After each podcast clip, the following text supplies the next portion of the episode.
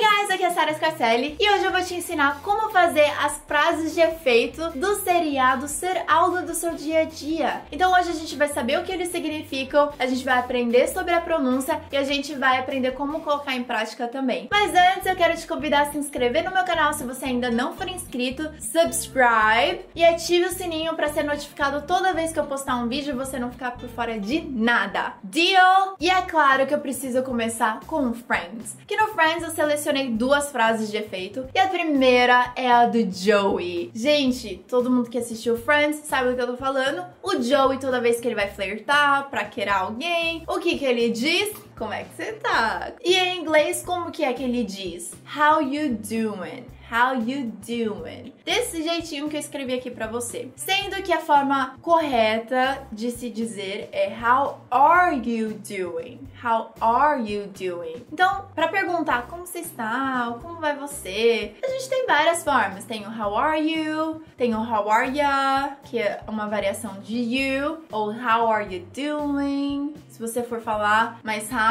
e for encurtar, fica How you doing. Não escreva How you doing a não ser que você esteja imitando o Joey e todo mundo saiba que você está fazendo isso. Porque na escrita não é recomendado, certo mesmo, é how are you ou how are you doing, alright? I look a woman up and down and I say, hey, how you doing?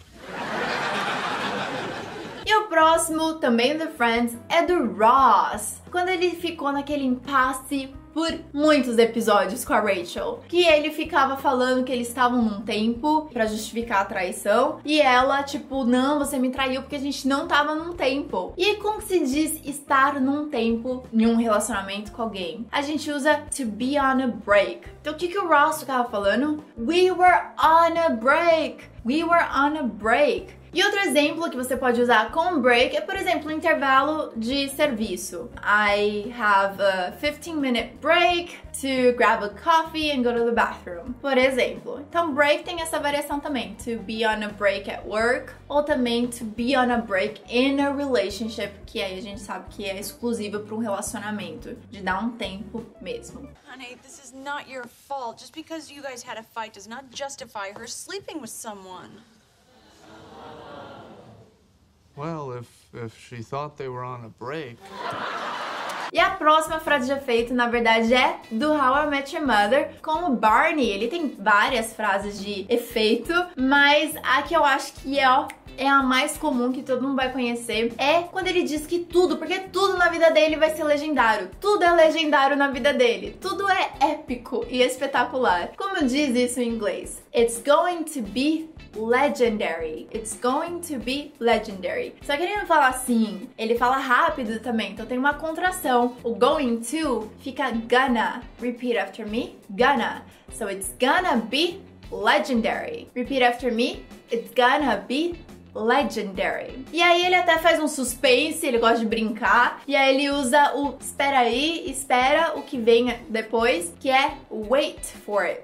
Repeat after me. Wait for it. Quando fica rápido, o T quase se anula. Fica wait for it. Again, wait for it. Aí como que ele faz? Ele fala assim: It's gonna be legend. Wait for it. Dairy. Repeat after me. It's gonna be legend. Wait for it. Dairy. Tem um episódio que o Barney compara a pronúncia do Legendary, do finalzinho, que é só o Dairy, ele compara com laticínio ou derivados de leite. It's gonna be legend. Wait for it. And I hope you're not lactose intolerant. The second half of that word is dairy. Agora uma frase do Barney também, que eu também uso, é o true story, que é pra afirmar que o que você tá dizendo foi verídico, é verdadeiro, realmente aconteceu, a história é verdadeira. E aí ele conta todas as histórias mais esquisitas, mais mirabolantes na vida, e ele termina com true story. Enfim, se alguém contar alguma história e você quiser afirmar, você pode dizer true story para confirmar que a história do seu colega é verdadeira. E também para si mesmo, você conta a história, você pode aplicar do jeitinho que o Barney faz. Gente, tem um seriado que em inglês se chama Different Strokes, que o Arnold, quando ele se engana e quando alguém confronta ele, ele fala assim: "Do que que você tá falando?" Mas é sempre o Willis, né? Então ele fala: "Willis, do que que você tá falando?" Ou "Do que que você tá falando, Willis?" Como se diz isso em inglês? Bom, a forma correta e extensa é What are you talking about? Não sei se você já assistiu o seriado, acho que você já vai ter lembrado. Quando você fala muito rápido que nem ele, que tá invocadinho também, ele fala What you talking about, Willis? Então, por exemplo, ele acha que o dia seguinte não tem aula na escola e o Willis fala para ele que amanhã tem aula na escola. E aí ele diz What you talking about, Willis? Então vamos praticar a pronúncia pra gente ganhar essa velocidade também? Então, what are you? Repeat after me. What are you? Mais rápido. What you? Repeat after me. What you? Frase inteira. What you talking about? One more time. What you talking about? E agora você pode usar essa frase também em toda situação, se você for confrontado. What you talking about? What you talking about? Outra variação, você pode dizer What do you mean? Eu prefiro What are you talking about? Ou What you talking about? A gente tem o Big Bang Theory com Sheldon, que muitas vezes ele foi questionado se ele era louco. E aí, como a própria mãe já desconfiou, o que, que ele dizia? I'm not crazy, my mother had me tested. Repeat after me. I'm not crazy, my mother had me tested. Give it up, dude. You're arguing with a crazy person. I'm not crazy. My mother had me tested. Na verdade, não foi ela mesmo que, que foi lá e, e te testou. A mãe dele, his mother had him tested. A mãe dele fez com que ele fosse testado. Então a gente pode usar essa mesma estrutura do had quando alguém fez com que você fizesse algo também. E por último, a gente tem o Seinfeld com o episódio da sopa, que é quando tem o nazista da sopa, que é o Soup Nazi, que ele seleciona as pessoas que vão comer a sopa dele que ele tá vendendo no estabelecimento. E é claro que o George ouviu No Soup for You, a Lane também ouviu No Soup for You e o Jerry também ouviu No Soup for You. Então essa frase marcou. A melhor forma de traduzir, você não ganha sopa, ou você não vai ter a sopa, ou não tem sopa pra você. No soup for you!